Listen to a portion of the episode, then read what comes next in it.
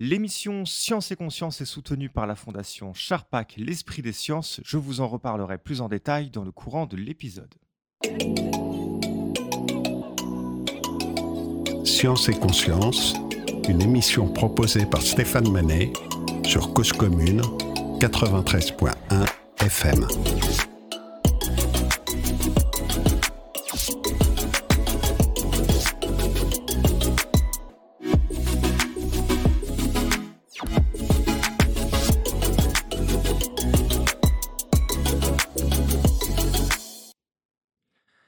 Depuis des siècles, l'humanité a cherché à comprendre le monde qui l'entoure à travers des activités qui n'ont pas immédiatement distingué les sciences de la philosophie ou même des religions. Les sciences modernes ont ainsi émergé comme un moyen fiable d'explorer notre univers et de mieux comprendre les phénomènes qui nous entourent à travers les principes fondamentaux de réfutabilité, de non-contradiction et de reproductibilité. Cependant, de nombreuses disciplines se revendiquent scientifiques sans en posséder de fondement légitime. Mais alors, quel est ce fondement légitime? Qu'est-ce qui permet de se revendiquer d'une démarche scientifique? Quel intérêt de se faire passer pour une activité prétendument scientifique? C'est aussi l'occasion pour nous de nous poser une question que nous ne nous sommes pas encore posée dans le cadre de l'émission Science et Conscience, ou en tout cas seulement effleurée. Qu'est-ce que la science? Qu'est-ce qui fait qu'une science peut se définir comme science? Nous allons explorer la relation complexe entre science au pluriel et pseudosciences avec Olivier Sartener, chargé de cours en philosophie des sciences à l'université de Namur. Bonjour Olivier. Bonjour. Alors, pour démarrer et s'échauffer un petit peu, pseudosciences, qu'est-ce qu'on entend par pseudosciences? Qu'est-ce que ça veut dire euh, pour vous et, euh, et en général? Alors, c'est un terme un petit peu fourre-tout, hein, dans lequel on va mettre toute une panoplie de disciplines ou de discours, mais qui ont généralement ceci en commun, et c'est ce qui est capturé évidemment par le, par le préfixe pseudo, mais qui ont quelque part vocation à imiter, et généralement à imiter mal, c'est-à-dire à essayer, de, dans une, généralement dans une optique relativement malhonnête, de s'arroger, si vous voulez, le titre de science qui, en fait, à certains égards, est censé, euh, euh, est censé faire écho à une certaine autorité épistémique, c'est-à-dire une certaine autorité quant à la question d'un certain savoir. D'accord, donc c'est dit dans le nom, en fait, pseudo-science, c'est-à-dire que ça se positionne par rapport à la science, oui, exactement, avec évidemment cette connotation. Évidemment, aucune pseudoscience ne se revendique d'elle-même pseudoscience. Hein, c'est généralement euh, les scientifiques qui vont les qualifier de pseudosciences comme quelque part de mauvaises imitations. Ah, c'est ce que veut dire pseudo, du coup. Imitation, mensonge. Euh. Exactement, qu'il y a une volonté de tromperie ou de duperie quelque part. Oui, très bien. Et parascience aussi, on utilise, on entend ce mot parascience. Ah ben ça, c'est un terme un petit peu différent, effectivement. Et là, parascience, on entend plutôt dans le mot, il y a un peu l'idée d'être parallèle aux sciences. Et là, c'est quand même une nuance qui est assez importante, parce que pour certaines disciplines, c'est assez difficile de savoir si elles sont vraiment pseudo-scientifiques au sens où elles veulent tromper, ou au contraire, elles sont parascientifiques, c'est-à-dire qu'elles peuvent se contenter de coexister pacifiquement, parallèlement à la science, en éventuellement développant un type de discours qui euh, ne serait pas en conflit avec les sciences. Donc c'est clair que dans l'idée de pseudo-science, il y a fondamentalement l'idée quelque part d'un conflit. D'accord? C'est une zone de tension entre les sciences et la pseudoscience, et donc c'est une zone d'ailleurs face à laquelle euh, bah, les scientifiques vont s'élever, vont, vont, vont, élever leur voix éventuellement, alors que les parasciences, bah, ça peut tout à fait, euh, exister dans son coin comme un type de discours qui n'obéit pas nécessairement, et qui n'a pas d'ailleurs à obéir nécessairement à, euh, à une, une logique du discours scientifique. Alors, l'idée des pseudosciences, c'est d'utiliser, on l'a dit, hein, un langage qui propose de situer dans, dans, l'espace même du champ scientifique, parce que c'est un langage qui laisse supposer une méthode, une démarche, qui n'est pas forcément une réalité, euh, pour euh, emprunter l'autorité euh, des sciences. On pourra aborder l'autorité justement des sciences par la suite, mais du coup, pourquoi? Pour se positionner parmi les sciences, au-dessus des sciences ou euh, comme euh, une, une anti-science, une alternative aux sciences Comment les pseudosciences euh, peuvent se situer?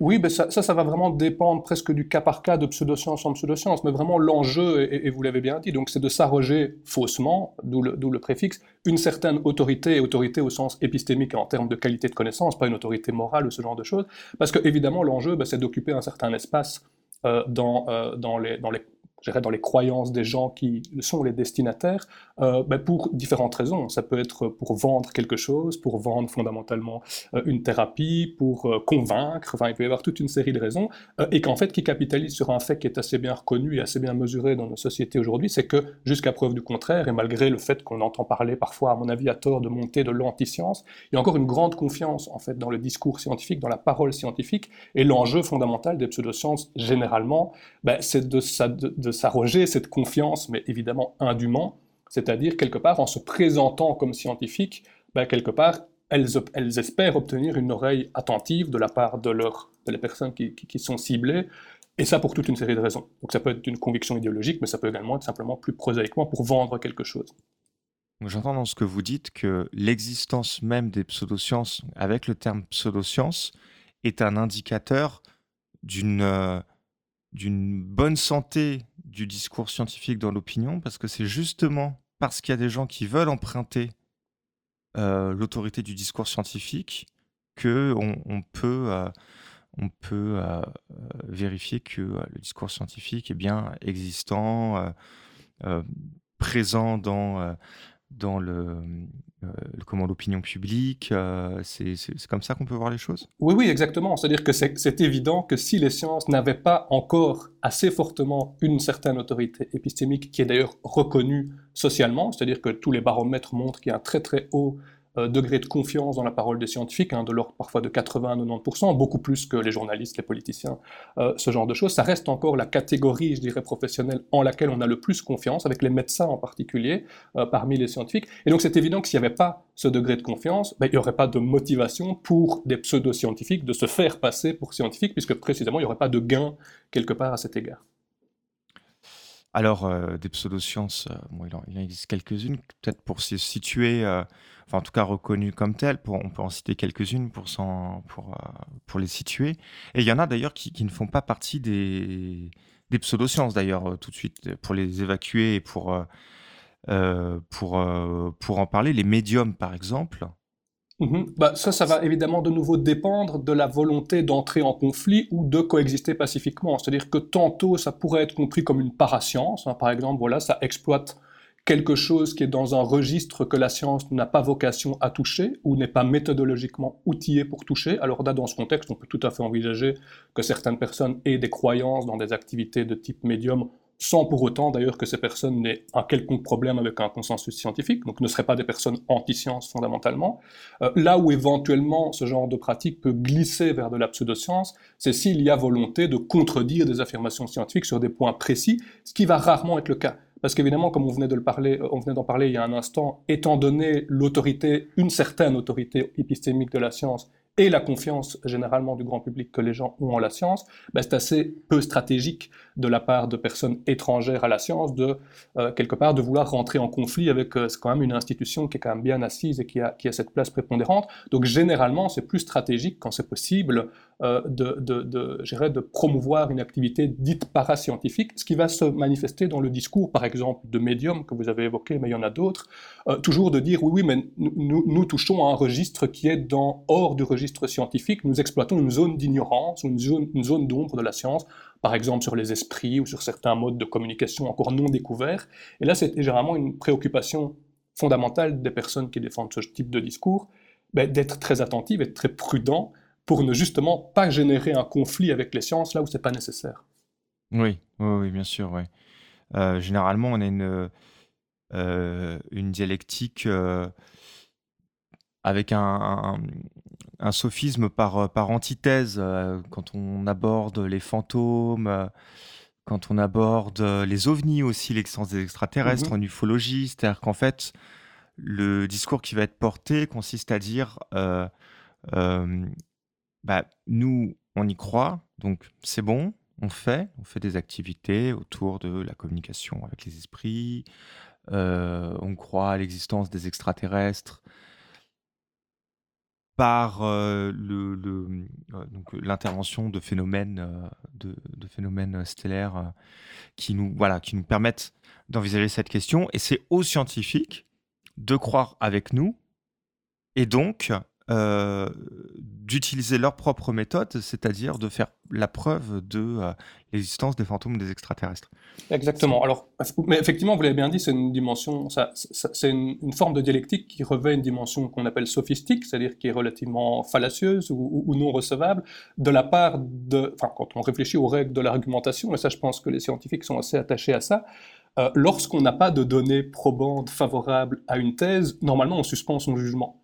Euh, c'est-à-dire que euh, généralement, il y a une présomption assez forte dans la dynamique de répartition de la charge de la preuve, si vous voulez, euh, pour les thèses les moins exotiques, les moins ésotériques, ou les thèses qui ne rentrent pas en conflit fondamentalement avec toute une série de choses qu'on pense déjà croire par ailleurs pour toute une série de raisons.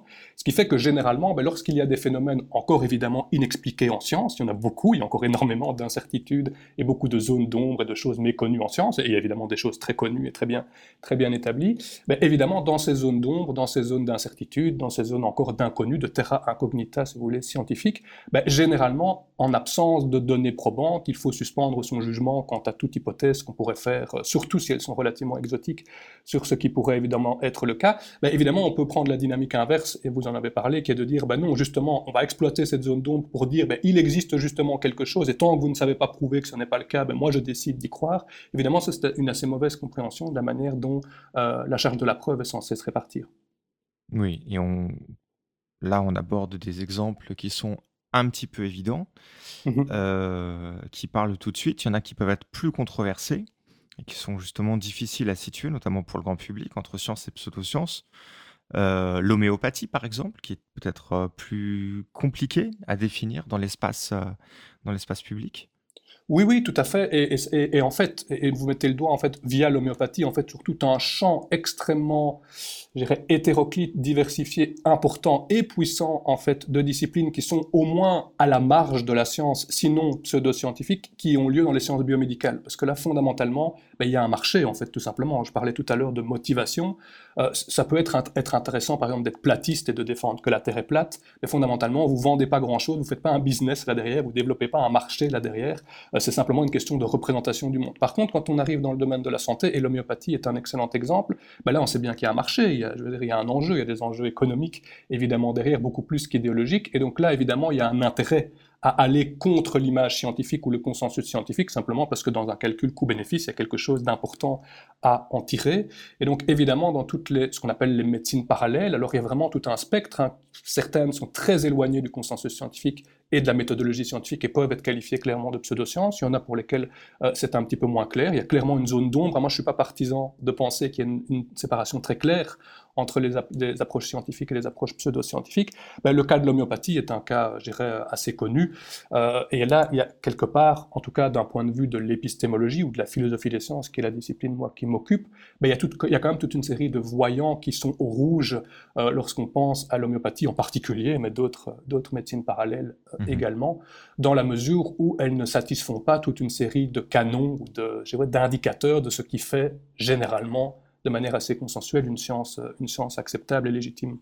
Oui, c'est-à-dire qu'il faut, faut, faut, se rendre compte de l'ampleur de euh, des moyens euh, économiques qui sont, euh, qui sont donnés à l'homéopathie pour réaliser un lobbying dans les universités pharmaceutiques, euh, pour en faire la promotion auprès des pharmaciens.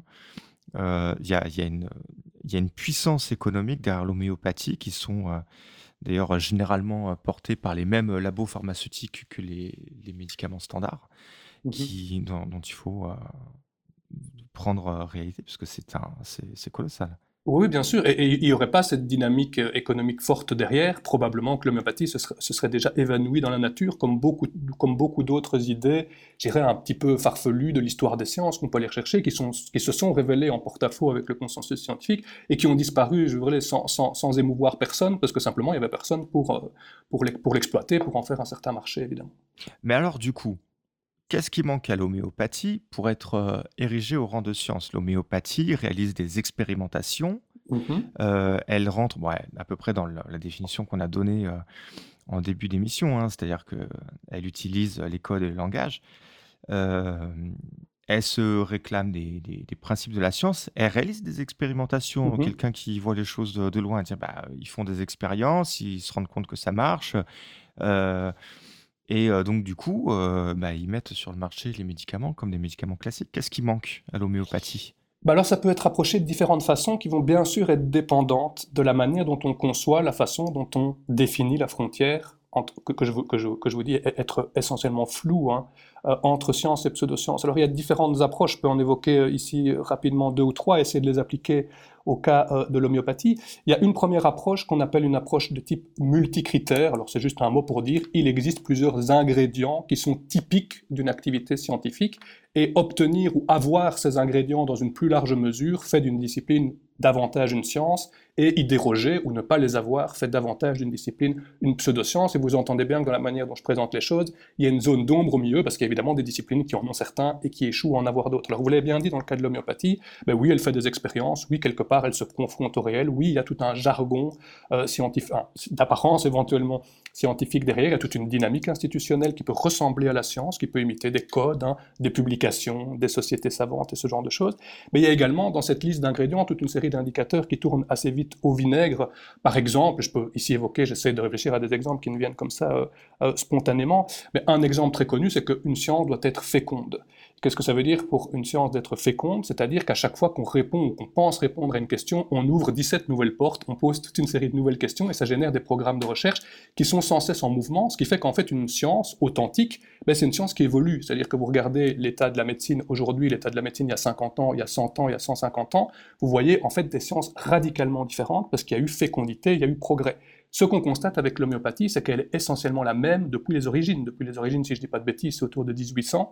Euh, elle n'a pas changé. Les principes de la théorie sont encore exactement les mêmes, et ça, c'est assez marquant. Donc, ça, tourne vers ce qu'on appelle plutôt un dogme. Hein. C'est quelque chose qui est établi, qui ne bouge plus. Et ça, c'est déjà un indicateur qui doit tourner au rouge qui est un exemple, hein, je veux dire, pour ce qui est, euh, pour ce qui est de l'homéopathie. Maintenant, si on prend un autre, un autre angle d'attaque qui, à mon avis, va peut-être plus euh, vous parler ou parler aux auditeurs, c'est euh, de concevoir la pseudoscience ou les pseudosciences d'abord comme une question non pas d'ingrédients ou d'indicateurs à satisfaire, comme je viens de le mentionner, euh, mais de parler en termes d'attitude à l'égard des données.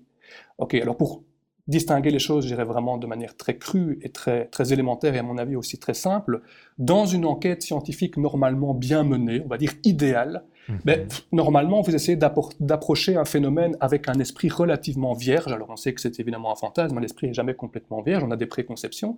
Mais grosso modo, vous allez normalement accumuler des données, et en fonction des données que vous allez accumuler, par exemple par l'expérience, mais ce pas que par l'expérience ou par l'observation, ben, vous allez être orienté vers une conclusion, et vous allez éventuellement être surpris par, là où les données vous conduisent. C'est-à-dire que les données sont premières et les conclusions sont généralement euh, secondaires.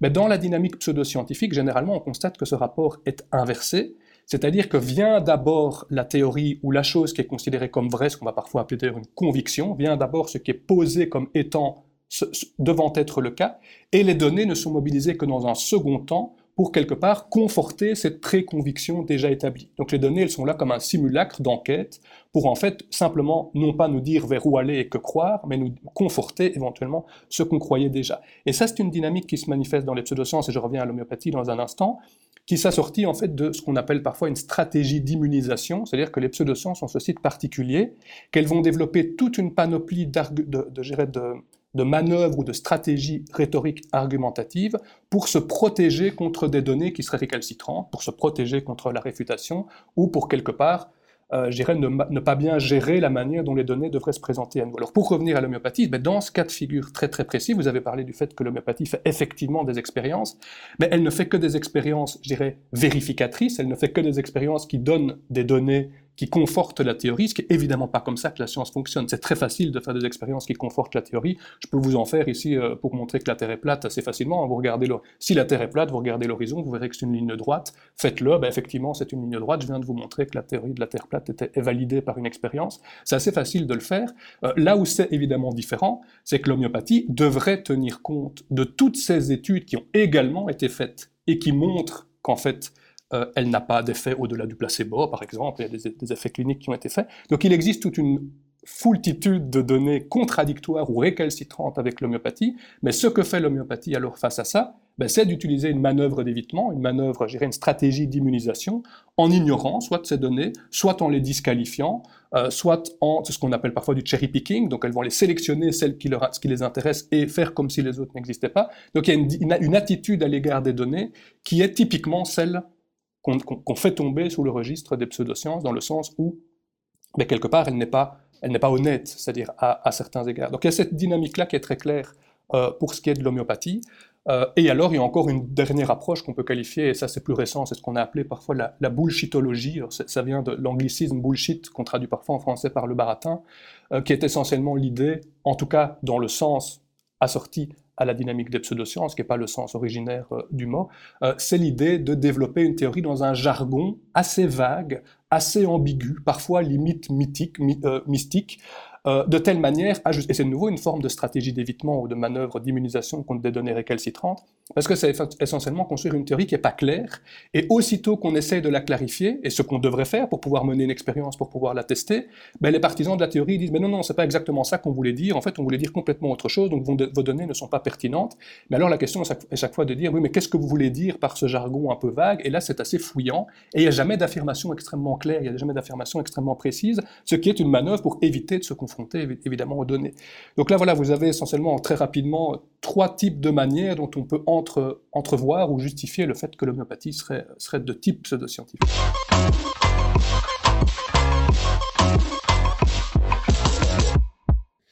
La fondation Charpak L'Esprit des Sciences s'engage pour développer des activités et soutenir des projets permettant de renforcer l'esprit des sciences dans la gouvernance et la culture de nos sociétés.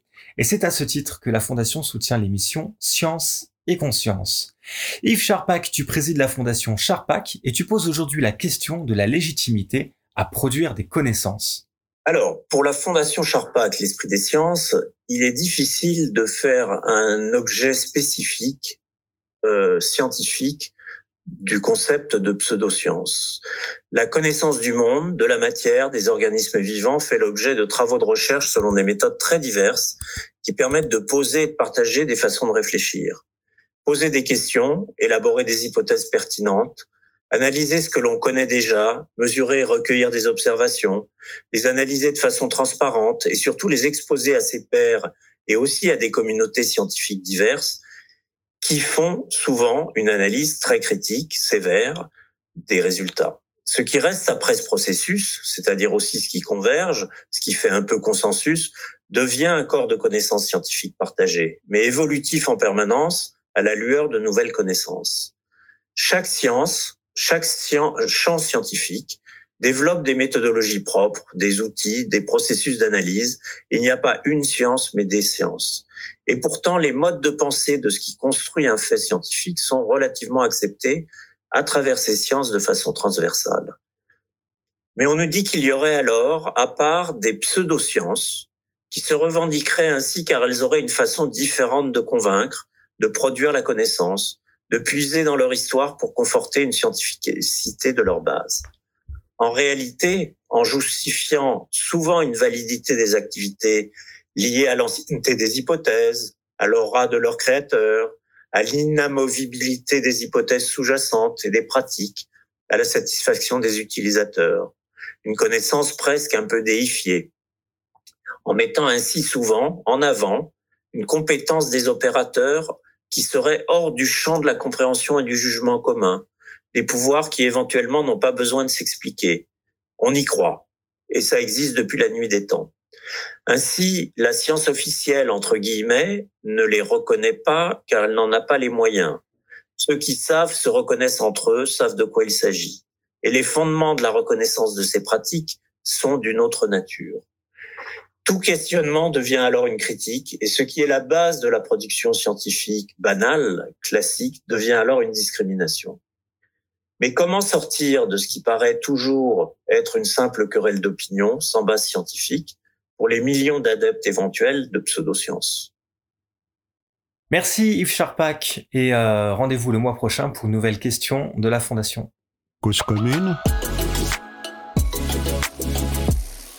la voix des communs. Le degré de, complexité ou de sophistication du discours euh, pseudo-scientifique montre le, euh, enfin il y a peut-être une corrélation, montre le, l'ambiguïté de la, de la discipline. J'entends par là que euh, à travers les trois exemples que vous donnez, on a parfois l'impression que les pseudosciences les plus extrêmes sont celles qui ont le discours euh, donc euh, pseudo-scientifique le plus, le plus fallacieux, bien sûr, mais aussi quelque part le plus, le plus rudimentaire, le, le moins, euh, le, le- le moins sophistiqué en termes d'imitation. L'homéopathie peut être très ambiguë. Par contre, les, les séminaires de jeunes peuvent être assez rapidement euh, débunkés, c'est comme ça qu'on dit dans le, Oui. Mhm. dans le- dans l'esprit critique, euh, sauf éventuellement par des gens qui peuvent être euh, éloignés euh, d'une d'une acculturation euh, Exactement. euh, Mhm. pour, pour toutes sortes de raisons. euh. Non, non, non, vous avez bien raison, et c'est important de le souligner. Donc, effectivement, donc, il y, y a toute une variabilité de pseudosciences, avec une variabilité de stratégies assez différentes. Effectivement, jouer sur les ambiguïtés du langage ou les ambiguïtés de la théorie, ou le côté un peu jargonneux et un peu euh, ésotérique et mystique et difficile à décrypter de la théorie, ben, ça va marcher pour certaines qui vont exploiter cela comme un mécanisme d'évitement de la confrontation avec les données. Mais vous avez bien, raison de mentionner qu'il existe évidemment des pseudosciences limpides dans leur langage. Vous avez évoqué les stratégies du jeune. Ben, le platisme, moi que j'aime bien avec les partisans de la Terre plate, c'est assez clair. hein, dire que la Terre est plate, ben, c'est pas ambigu. Euh. Et d'ailleurs, il y, a des- diagrammes. Voilà la forme de la Terre, il nous la montre. hein, donc il n'y a pas vraiment. Des affirmations très précises et donc d'ailleurs très facilement testables. Et donc à cet égard, aussitôt qu'on est très clair dans le langage, ben, on prête facilement le flanc évidemment à une expérience récalcitrante. Alors là, évidemment, il faut développer une autre stratégie d'évitement. C'est toujours cette fameuse stratégie de quelque part se soustraire à la réfutation. Euh, ben là, par exemple, dans le cas des platistes et dans le cas des partisans du jeune, je peux suspecter, bien que je connais un peu moins ça, que ça fonctionne essentiellement de la même chose, reste toujours la stratégie d'évitement ultime, la plus radicale, qui est une stratégie qu'on qualifiera de type complotiste, qui n'est pas nécessairement du complotisme, mais de type complotiste, c'est-à-dire de disqualifier les données récalcitrantes comme étant le fruit d'un complot. Le fruit, euh, fondamentalement, Typiquement, pour ce qui est des platistes, ben, ça va être de dire oui, oui, mais les photos de la NASA, c'est bien gentil, mais la NASA les a truquées. Euh, c'est pas des vraies photos. Ou euh, les partisans du jeune, que sais-je, ça je connais un peu moins bien, mais ils vous diront probablement, ben non, si euh, l'industrie pharmaceutique vous dit que ceci, ben c'est parce que Big Pharma vous ment. D'accord? Et, ça, c'est évidemment une manière autre que par le jargon de disqualifier des données récalcitrantes. C'est un autre type de manœuvre d'évitement qui, elle, pour le coup, est plus radicale et va donc plus facilement être déployée comme vous l'avez bien, enfin, comme je l'ai dit, mais relativement à des exemples que vous avez mentionnés, Mhm. dans le cas de pseudosciences qui, sont plus, qui ne jouent pas avec les ambiguïtés du langage. Oui, d'ailleurs, euh, ça m'évoque euh, une vieille émission euh, qu'on a passée sur cette antenne, donc sur, ici sur Cause Commune 93.1 FM. Euh, Étienne Klein faisait remarquer que la première photo prise dans l'espace, donc c'était en 1946, Mhm. est concomitante avec la création euh, de euh, l'association des euh, américaines des platistes. Alors, ok, ben, je l'ignorais, mais ça, ça ne m'étonne qu'à moitié. il y a une corrélation. Est-ce qu'il y a une causalité? Bon, ça, ça reste à prouver, mais il y, a, il y a un lien. Voilà, les platistes sont constitués en association. euh, donc, selon Étienne Klein, c'était en 2018, Euh, la même année que la, la- la- la première preuve empirique euh, de, de, de la, de la Terre, euh, du fait que la Terre soit ronde. Enfin, il y, a- y bien sûr des preuves empiriques euh, nettement antérieures, hein, je veux dire, déjà, déjà depuis l'Antiquité, où la courbure de la Terre, on la voit assez bien, les éclipses, ce genre de choses. Donc il y a, y clairement d'autres. Il y a clairement d'autres éléments de données probantes qui militent en faveur d'une Terre ronde qu'on connaît depuis des siècles, voire des millénaires. Mais effectivement, la photo a une, a une- a une- a une dimension symbolique énorme, parce que là, c'est vraiment beaucoup plus transposé dans l'esprit du grand public. Euh, je dirais le résultat d'une observation qui est directement interprétable. Oui. C'est beaucoup plus compliqué, évidemment, quand on, on fait des calculs de courbure. Ou, euh, enfin, à la base, c'était quand même assez simple. hein. Si vous voyez un bateau arriver, c'est comme ça qu'on a, compris, je pense, au départ. hein. Vous voyez un bateau arriver de loin sur l'horizon, ben, vous voyez d'abord les voiles avant de voir la coque, parce qu'en fait, il y a une courbure. Donc, les gens l'avaient reconnu euh, assez rapidement. Donc, il y a des événements comme ça, assez, des données assez. Mais je veux dire, ça demande quand même un certain travail d'interprétation. Et c'est vrai que la photo, là, a une valeur symbolique très claire, parce que là, c'est vraiment dans la perception immédiate que, quelque part, euh, ben, on, ne peut, on ne peut penser que qu'elle soit ronde, si ce n'est que la photo a été truquée, quelque part. Euh, oui, oui, tout à fait. Oui. C'est-à-dire qu'avant, on avait besoin de produire des, euh, des, euh, des calculs. Depuis Eratosthène, on avait fait le, le- le calcul de la rondeur de la Mhm. Terre. Mais là, on a effectivement on a une image qui est forte, qui est symbolique, qui se trouve assez facilement d'ailleurs. Ouais. Donc effectivement, voilà. Alors, ça nous a amené euh, petit à petit au, risque, parce qu'on peut se dire que, après tout, l'homéopathie, bon, c'est juste des gens qui achètent des placebos, ça fait de mal à personne, alors que quand on a des, euh, des sectes ou des associations proches de mouvements sectaires qui vont utiliser l'autorité, enfin, une forme d'autorité à travers le discours scientifique pour inciter les gens à pratiquer des jeûnes, par exemple. Il y a eu encore récemment des, affaires qui sont, qui sont passées dans les médias, là, avec des morts, enfin, avec des conséquences très très graves. là, on, imagine beaucoup plus volontiers le risque et l'inquiétude qu'on peut avoir autour des pseudosciences. Bien sûr, bien sûr, tout à fait. Et en fait, ça fait écho à une double dimension qu'en fait, je pense, on occulte assez fort ou qui est souvent simplement passé sous silence ou qui est simplement oublié. Euh, mais c'est quelque part, et ça en revient fondamentalement à une des vocations de la science ou une des manières dont on comprend la science. Et en fait, au moins deux niveaux, il y en a plus que deux, mais je veux dire, on peut au moins distinguer deux familles de niveaux. Le premier, c'est que la science entend constituer, à certains égards, on peut parler en termes généraux, il y a des gens qui contestent ça, mais en termes généraux, une sorte de représentation du monde. Donc, c'est-à-dire qu'elle entend constituer un discours qui, s'il n'est pas vrai, constitue au moins un discours fiable qui est censé nous dire comment le monde est. Euh, et ça, première chose, on peut s'opposer à ça et proposer une autre représentation du monde, dire non, non, ce que la science nous dit sur comment le monde est, moi je n'y crois pas je crois plutôt à un autre discours qui me dit, qui constitue une représentation alternative. Si on s'en tient à ça, ben, être pseudo-scientifique, effectivement, c'est pas trop dangereux. C'est en fait fondamentalement avoir des croyances moins fiables, voire éventuellement des croyances fausses sur comment est le monde. Ben, ça, quelque part, on a toutes et tous des croyances fausses de toute façon. On a toutes et tous des croyances qui sont plus ou moins fiables. Ben, en avoir un peu plus, en avoir un peu moins. Bon, ben, qu'est-ce que ça peut faire? Et vous avez pris l'exemple, effectivement, avec l'homéopathie. Ben, si l'on croit que l'homéopathie ça fonctionne, c'est une certaine représentation du monde, et que du coup, on achète des petites pilules, qu'on les mange et qu'on sent éventuellement un peu mieux après.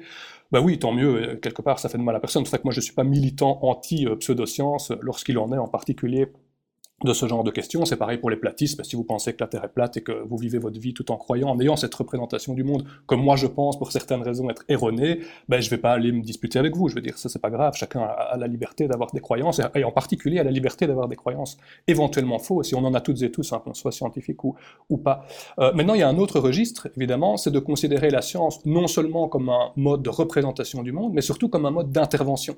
C'est-à-dire essentiellement s'articuler autour de l'ensemble des croyances plus ou moins justifiées que nous donne la science pour orienter notre action, qu'elle soit individuelle ou collective, c'est-à-dire pour intervenir sur le monde dans nos comportements. Donc ça se traduit éventuellement par des comportements, et ça c'est la, vocation première de tout type de croyances. Hein. Euh, si on a des croyances et des croyances qu'on espère être vraies en particulier, ce sont des guides pour notre action. alors là, évidemment, ça devient plus problématique quand on a une dynamique pseudo-scientifique qui nous enjoint à agir d'une certaine façon plutôt qu'une autre, basée sur des représentations du monde qui sont soit fausses, soit en tout cas très peu justifiées ou mal justifiées, ou en tout cas, jusqu'à preuve du contraire, pas tout à fait acceptables. Vous avez pris le cas du jeûne, on peut prendre le cas du climato-scepticisme, hein, qui est une forme de pseudoscience euh, aux conséquences assez délétères. Mais articuler une action publique ou une action individuelle sur un ensemble de représentations qui sont en porte-à-faux avec, je pense, le discours le plus fiable sur un sujet donné à une époque donnée, ce qui ne veut pas dire le discours vrai, hein, mais le discours éventuellement le plus fiable qui a le plus de données probantes en sa faveur, ben, évidemment, ça, ça conduit à des dangers. Ça conduit à des dangers personnels, ben, évidemment, si on oriente son action sur base d'une croyance pas très stable, ben, ça, peut être dangereux. Si, moi je vois un lac gelé devant moi et que j'émets la croyance que la glace est sans doute assez épaisse pour me soutenir et que je me trompe, et que, du coup je marche dessus, c'est assez dangereux directement pour moi. Mais c'est la même chose avec une dynamique pseudo-scientifique. Si je crois éventuellement que le jeûne est une bonne chose pour moi, au contraire de ce qu'un médecin plus traditionnel me dirait, éventuellement, si je me trompe à cet égard, si la croyance sur laquelle je me fonde est en fait assez peu stable, ben, effectivement, j'encours un danger personnel. Et ce danger, évidemment, il est magnifié si on pense ça dans la sphère collective, si on introduit évidemment des représentations d'ordre pseudo-scientifique dans une dynamique de politique publique sur la santé, la santé publique ou ce genre de choses, évidemment. Mhm. C'est-à-dire qu'en fait, il existe des croyances, euh, donc tout le monde en a, en a, y compris les scientifiques. Bien sûr. Euh, croyances religieuses ou non, des, voilà, des formes de croyances. Euh, elles ne font mal à personne, mais il existe une mécanique, généralement plutôt organisée, qu'on nomme pseudo-scientifique parce qu'elle va emprunter le langage scientifique pour avoir un objectif. Et cet mmh objectif, il est soit financier, on l'a bien dit tout à l'heure, ou éventuellement un enjeu de pouvoir, comme on vient de le, le citer maintenant, c'est-à-dire euh, dans euh, l'espoir d'orienter euh, une, une action éventuellement politique, mais bon, on va dire politique au, au sens large. Et c'est là-dessus que doit se développer l'esprit critique, c'est-à-dire se poser la question, mais alors du coup, pourquoi, quel est l'intérêt d'utiliser un, langage scientifique. Oui, oui, bien sûr. Et c'est là que l'esprit critique devient vraiment important dans la phase où on va commuer ou transformer ou se fonder sur ses croyances pour agir. C'est à ce moment-là de dire, mais voilà, comme vous l'avez dit, avoir certaines croyances fausses, vraies ou, plus ou moins justifiées, voilà, c'est une chose. À partir du moment où je vais orienter mes choix personnels que ce soit des choix de vie, des choix de comportement, des choix de carrière, des choix de ce que vous voulez, euh, sur base de ces croyances, ben c'est le moment où généralement il faut quand même bien s'interroger sur le caractère solide évidemment de ces croyances. Et être critique quelque part, dans le sens où je l'entends moi, ben c'est un peu de proportionner son degré de confiance en la qualité de la justification des croyances qu'on a. Si par exemple j'ai une croyance qui est encore, je, sens qu'elle est un peu relativement instable, elle n'est pas vraiment sûre, j'ai pas vraiment de données probantes très très claires, ben je vais quand même hésiter à orienter un choix de vie très important et qui engage peut-être ma santé, celle de mes proches, ou qui engage mon avenir euh, et ma euh, que sais-je, mais là je serai un peu hésitant et peut-être que je vais m'abstenir. Du coup, je vais attendre en tout cas d'avoir des données plus favorables. Aussitôt que j'aurai des données suffisamment favorables, ah bah, évidemment, je vais orienter mon action en conséquence. Et là, quelque part, je serai critique dans le sens où je vais proportionner correctement mon degré de confiance à, euh, à la valeur à la valeur de ces, de, ces, de ces données. Oui, tout à fait. Mais alors dans ce cas, on est dans le cas où euh, la question se pose immédiatement et quasi immédiatement, on a une réponse quasi immédiate. On pourrait prendre un exemple concret. Euh, une personne atteinte d'une maladie euh, grave qui suit un traitement médical standard mmh et qui, par succession d'échecs de, de, ce traitement, de ces différents traitements, finit par remettre en cause et se poser la question de peut-être aller vers des des, formes de soins euh, alternatifs, voire y compris s'éloigner euh, donc du coup du parcours santé euh, traditionnel et se mettre potentiellement en, danger malgré les échecs des, des traitements précédents, le cas d'un cancer par exemple. Bien sûr, on, on est dans le cas d'une situation assez immédiate. Alors effectivement, donc du coup, on, là, on, vient d'en définir la dangerosité, mais on est dans le cas où, la, la, question elle est relativement immédiate et effectivement, vous faites une, préconisation euh, de réflexion que l'on pourra avoir face à, cette situation, sachant qu'on ne vit pas la situation et que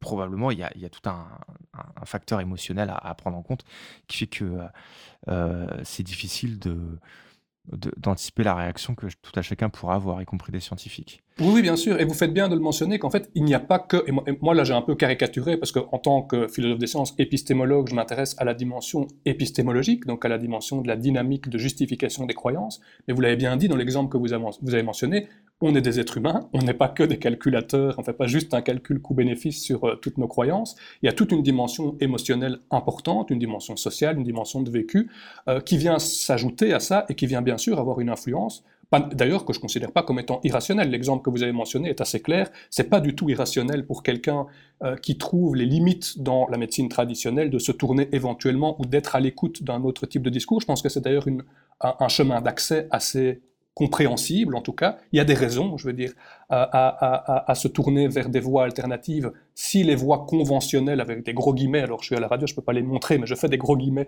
avec mes mains, euh, pour, dire essentiellement ont été décevantes ou ont trouvé leurs limites, tout simplement, parce qu'il y, a des limites, il ne faut pas, se leurrer, leurrer là-dessus, ben, évidemment, va entrer en ligne de compte cette dimension de dire mais qu'est-ce que j'ai à perdre fondamentalement face à ça? Et là, on, moi, on peut jeter la pierre à personne qui serait dans cette situation, vous l'avez bien dit, on ne peut pas se mettre de toute façon dans cette situation. Donc il ne s'agit pas, en l'occurrence, et ça moi c'est quelque chose contre lequel je me mets euh, moi-même en garde, de considérer que être à l'écoute d'un discours qui est qualifié d'alternatif, pas c'est pas signe d'irrationalité, c'est pas signe d'idiotie, c'est pas signe de manque de compétences comme parfois on l'entend. Je pense que c'est erroné de le faire penser comme ça. Il y a toute une série de déterminants et de raisons tout à fait compréhensibles qui peuvent pousser des gens à prêter l'oreille. Alors c'est une chose de prêter l'oreille, c'est encore autre chose d'y adhérer et, il y a des degrés d'adhésion et de voir jusqu'à quelqu'un on peut le prendre au sérieux. Et là évidemment on peut discuter sur où se situe la limite, mais il n'y a évidemment pas j'irais, d'irrationalité par défaut, ou d'erreur quelque part par défaut, à prêter l'oreille à des discours de type alternatif, en particulier quand des discours dits conventionnels ont éventuellement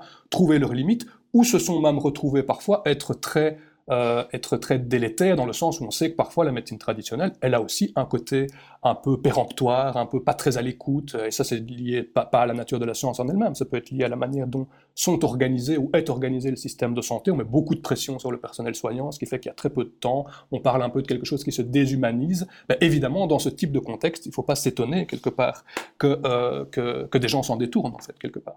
Mmh et là, on est dans, le cas où euh, la réflexion, elle est immédiate. On a aussi le cas, quand on est euh, sur la question de la médecine, d'un temps plus long où, à force de se confronter à, à toutes sortes de croyances qui se positionnent comme une alternative à la science, euh, pour des bonnes ou pour de mauvaises raisons, font que ça constitue une sorte de bagage alternatif qui devient dangereux, justement quand la, la, santé entre en jeu et qu'on se pose la question de aller chez le médecin généraliste ou non. Bah, en fait, tout compte fait, non.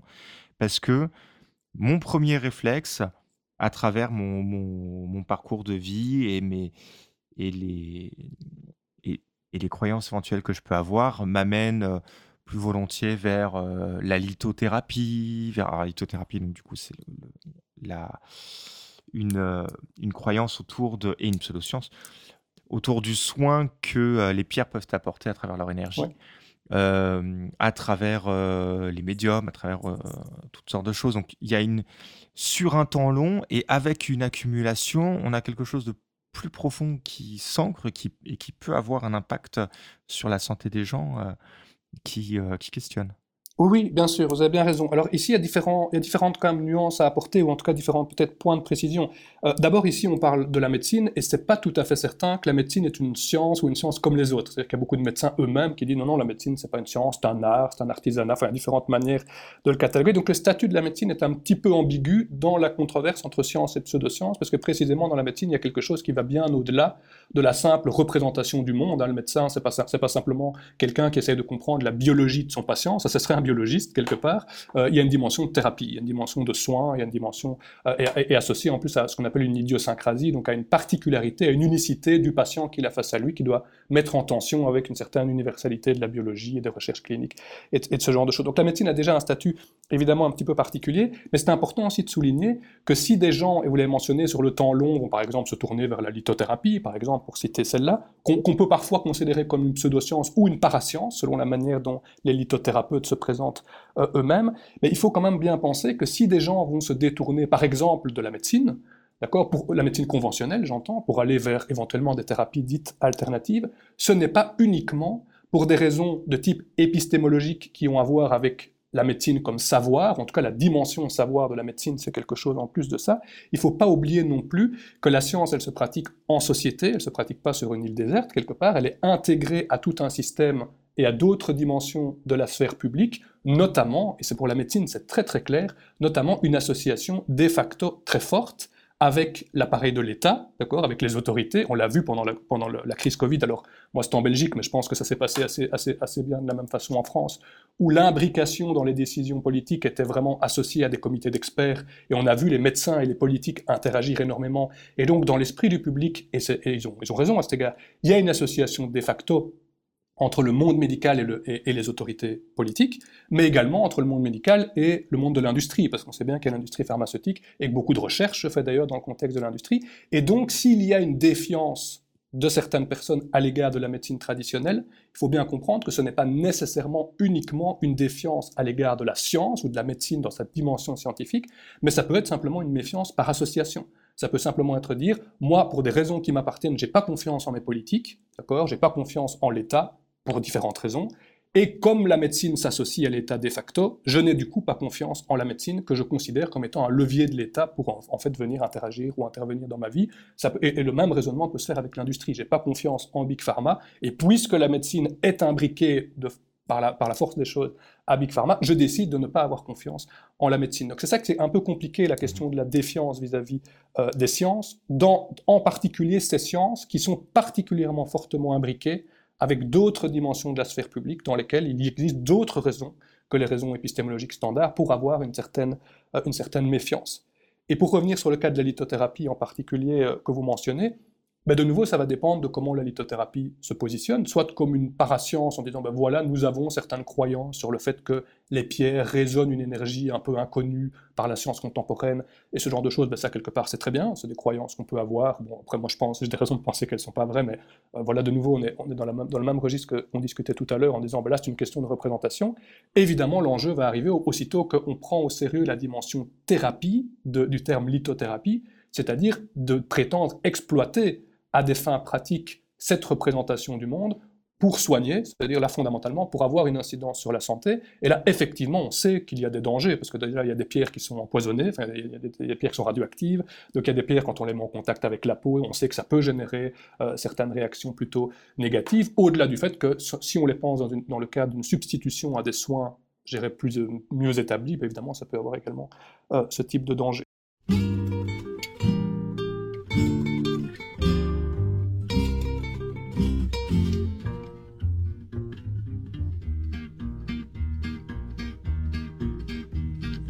Tempête dans un bénitier, le souverain pontife avec les évêques, les archevêques, nous font un satané chantier.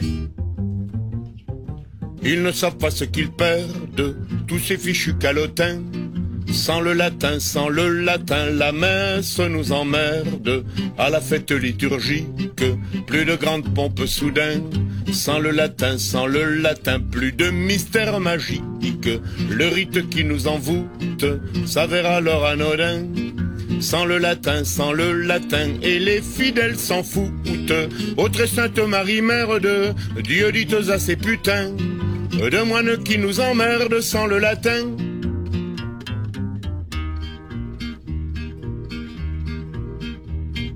Je ne suis pas le seul mort bleu depuis que ces règles sévissent à ne plus me rendre à l'office dominical que quand il pleut.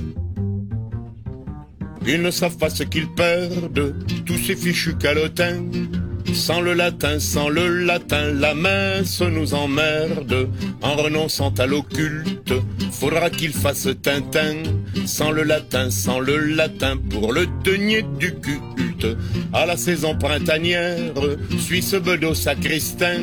Sans le latin, sans le latin, feront l'église buissonnière. Autre Sainte Marie, mère de Dieu dit à ces putains. De moines qui nous emmerdent sans le latin.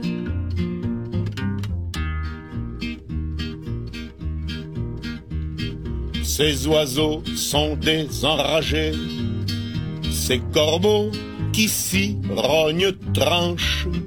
La Seine est bonne vieille branche de la croix où ils sont perchés. Ils ne savent pas ce qu'ils perdent, tous ces fichus calotins sans le latin, sans le latin, la messe nous emmerde. Le vin du sacré calice se change à nos de boudin. Sans le latin, sans le latin, et ses vertus faiblissent. À Lourdes, c'est ou bien Parme, comme à Quimper Corentin. Le presbytère sans le latin a perdu de son charme. Autre Sainte Marie, mère de Dieu dit à ses putains, de moines qui nous emmerdent sans le latin. Ils ne savent pas ce qu'ils perdent, tous ces fichus calotins. Sans le latin, sans le latin, la messe nous emmerde. Le vin du sacré calice se change en eau de boudin. Sans le latin, sans le latin, et ses vertus faiblissent. À Lourdes, c'est tout bien Parme, comme à Quimper Corentin. Le presbytère sans le latin a perdu son charme.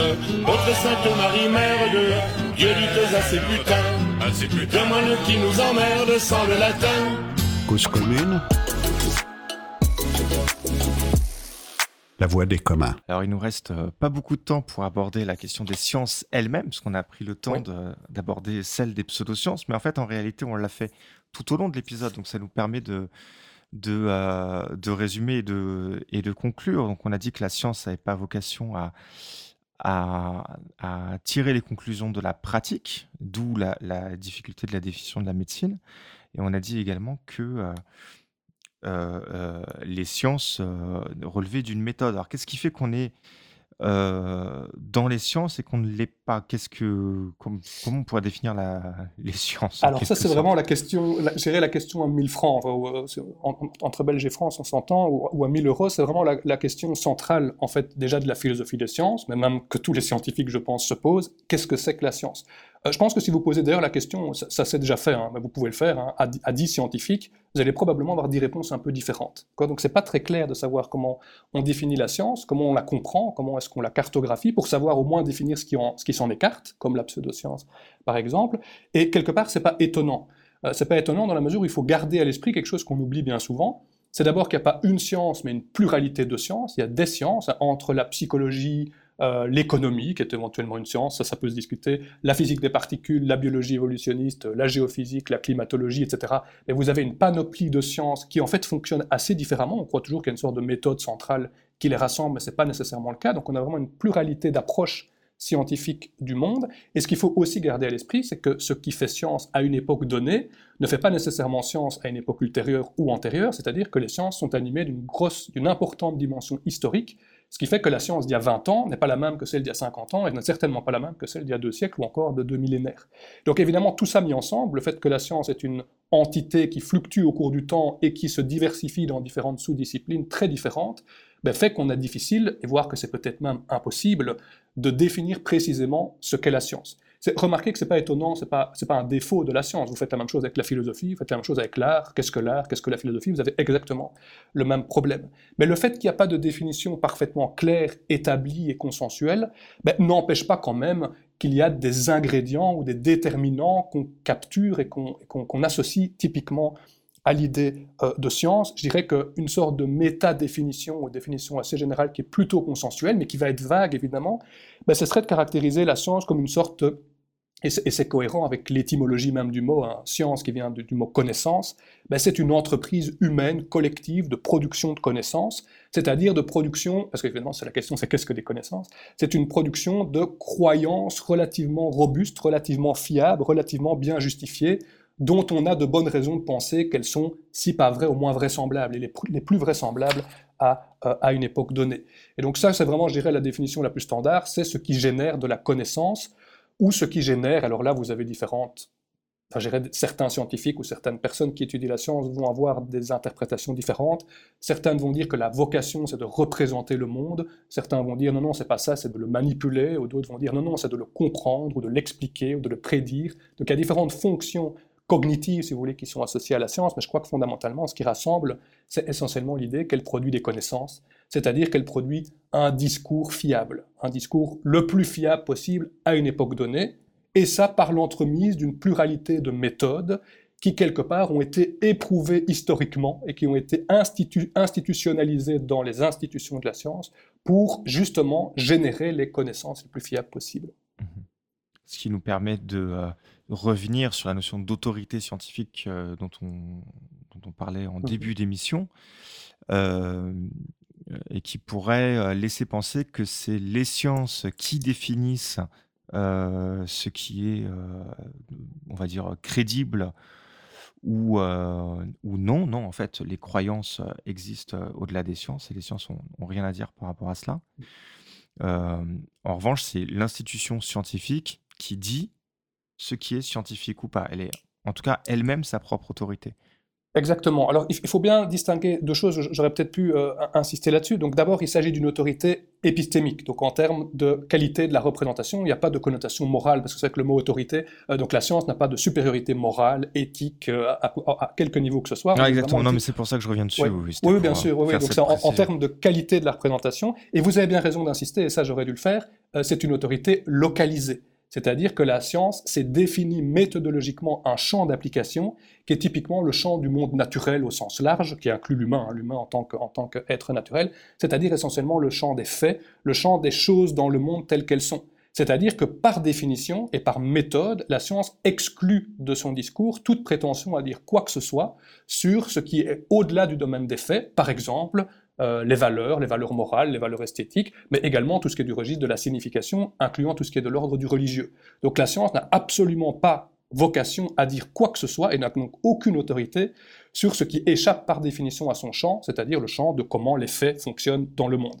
Et donc ça, c'est important de l'avoir bien à l'esprit parce qu'on entend beaucoup de personnes qui disent oui, la science prouve l'existence de Dieu, ou prouve que justement Dieu n'existe pas, ou la science nous montre qu'un bon mode de gouvernance devrait être la démocratie, ou ce genre de choses. Mais là, je pense que c'est une erreur de registre. La science, c'est pas son registre de faire ça. La science, c'est de s'intéresser à représenter les faits du monde tel qu'il se produit. Ça répond à la question de comment ça marche, qu'est-ce que ça fait si j'appuie là, qu'est-ce qui va se passer à gauche, ce genre de choses. Donc ça, c'est pour bien être au clair que l'autorité dont il peut être question est déjà une autorité, je dirais, relative, parce que ça veut pas, autorité ne veut pas dire parole d'évangile, évidemment.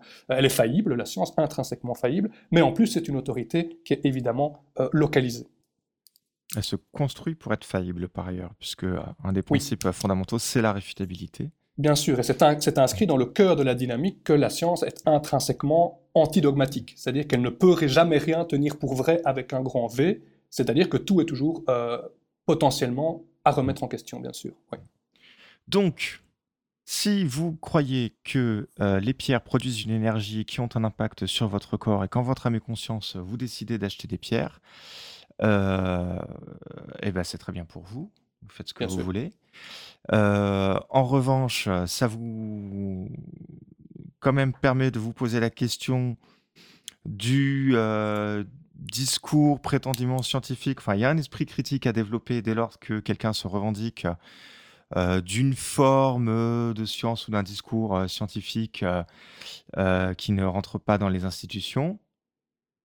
Et là, on peut se poser la question, oui, mais alors donc du coup, et les pierres, et pourquoi? Peut-être parce qu'on veut m'en vendre, peut-être parce qu'on cherche à créer un argument d'autorité, donc d'une part, et d'autre part, cette croyance-là, si on choisit en son âme et conscience de la maintenir, ne doit pas exclure d'autres pratiques euh, sur lesquels les, institutions sont, euh, enfin pour lesquels les institutions s'appuient sur la science et qui euh, et qui relèvent de la santé.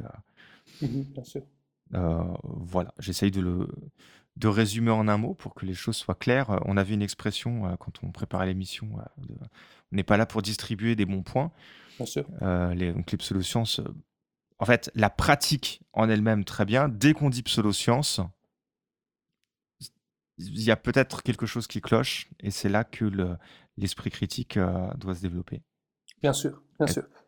Et, je pense, pour, rebondir sur ce que vous dites, que la manière la plus, la plus saine, je pense, et sans distribuer justement des bons points, des mauvais points, sans dire par exemple à quelqu'un qui adhérerait ou qui pratique la lithothérapie, bah, là tu te trompes, là c'est vraiment pas malin, là c'est très irrationnel, euh, c'est d'encourager l'esprit critique, c'est-à-dire essentiellement, et il y a un enjeu qu'on oublie bien souvent, le, et, qui fait écho à cela, c'est que l'adhésion aux pseudosciences, typiquement, elle est à géométrie extrêmement variable. C'est-à-dire que si vous prenez n'importe quelle personne qui adhère ou pas à une ou l'autre pseudoscience, en fait, quand vous creusez un petit peu, vous constatez que ces personnes, elles ont en fait fondamentalement un très haut degré de confiance dans les sciences pour toute une série de questions qui ne sont pas des questions liées à leurs croyances particulières en la pseudoscience donnée. Donc je prends un exemple, si vous, si vous croisez quelqu'un qui adhère à la lithothérapie, pour rester dans, dans cet exemple-là, il y a fort à parier que cette personne, elle a confiance en l'électromagnétisme, en la théorie de la reproduction, en la biologie, en la tectonique des plaques, en, le fait que la Terre est ronde, en le fait que...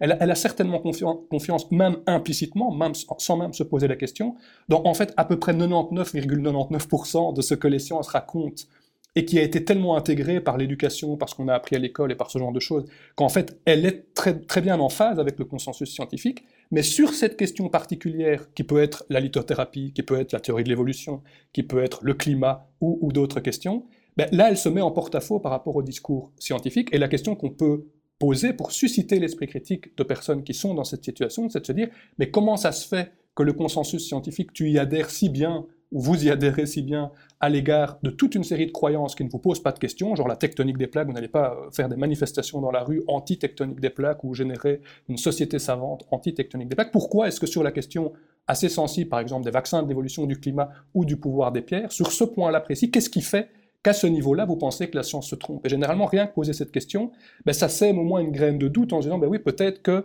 euh, c'est lié à un biais de ma part, c'est lié à une préférence personnelle, plus qu'à vraiment un rapport que j'ai avec les sciences, avec lesquelles par ailleurs je suis plutôt en accord généralement. Ça, je pense que ça peut être un, angle, un angle, un angle de dialogue, à mon sens, intéressant. ça tombe très bien qu'on parle euh, d'esprit critique. Vous passez nous voir en France euh, dans le courant de ce mois-ci. Oui, euh, dans le cadre des, des REC, hein, donc des rencontres de l'esprit critique à Toulouse, hein, dans, dans, le courant du mois d'avril, qui rassemble en fait toute une série d'acteurs assez, euh, assez actifs, donc dans le champ effectivement de la promotion, de la discussion d'esprit critique. Et je me réjouis déjà d'y être d'ailleurs. Ouais, c'est 22 à 23 avril à, à, Toulouse, donc on écoute à Cause Commune sur 93.fm en Ile-de-France, mais en podcast, y compris à Toulouse et partout en France, sur euh, causecommune.fm. Merci Olivier Sartener. Merci beaucoup à vous. Et merci à tous ceux qui nous ont écoutés sur Cause Commune, donc, euh, ou sur leur plateforme de podcast préférée. Dans le second cas, pensez à mettre les likes, les 5 étoiles et tout ça. La meilleure façon de nous soutenir, c'est de partager cet épisode sur les réseaux sociaux. Rendez-vous le mois prochain pour un nouvel épisode de Science et Conscience.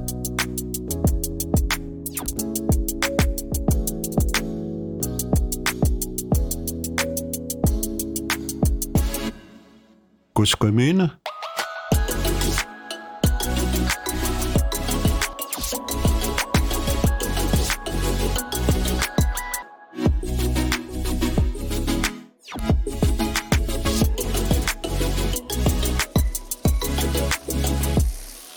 la voie des communs.